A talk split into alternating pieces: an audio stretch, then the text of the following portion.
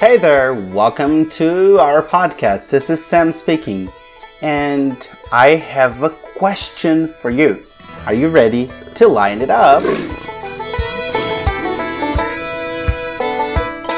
Welcome to our podcast, my dear friend. I'm very excited and happy to have you here today. Today, we will talk about a very simple but very bad mistake we sometimes commit in English. So we'll talk about what is correct. I have a doubt or I have a question.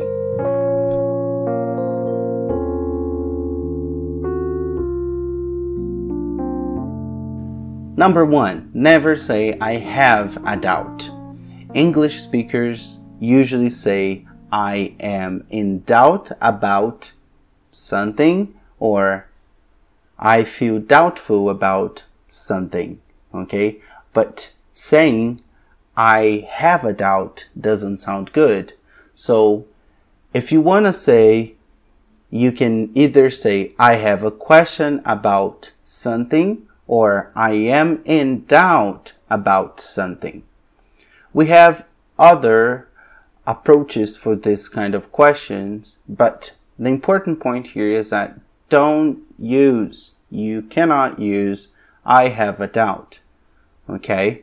So let's go and check a few other ways you can express or use this sentence again. Okay. You can say, I am in doubt about something. I feel doubtful, doubtful, full of doubt, doubtful about something. You can also say, I am not sure about this. I have a question about this or I'm confused about this. Okay.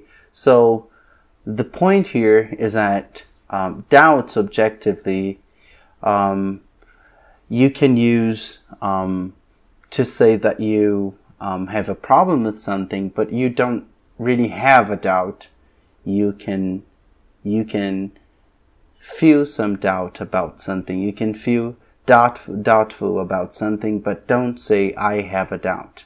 Okay, so I am going to give you a few sentences with different uh, ways to say this so you can practice with me. Okay, so the first one, okay, is this one.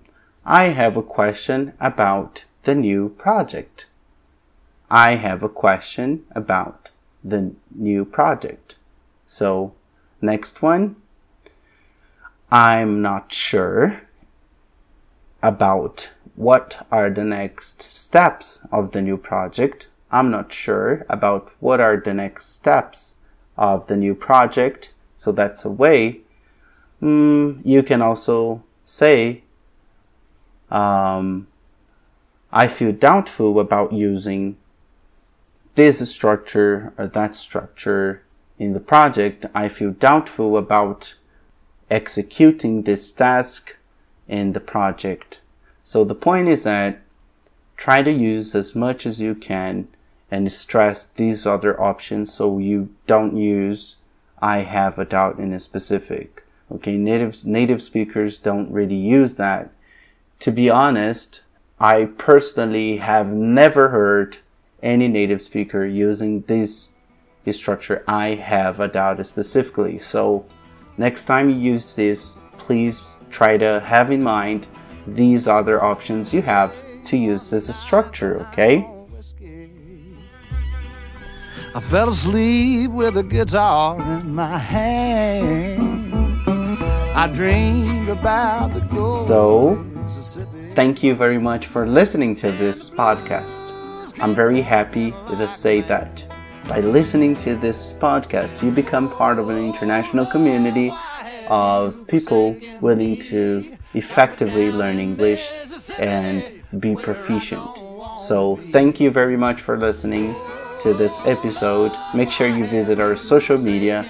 And now that you know a little bit more about English, it's time for you to go out there and line it up. So, I see you next time. Bye bye.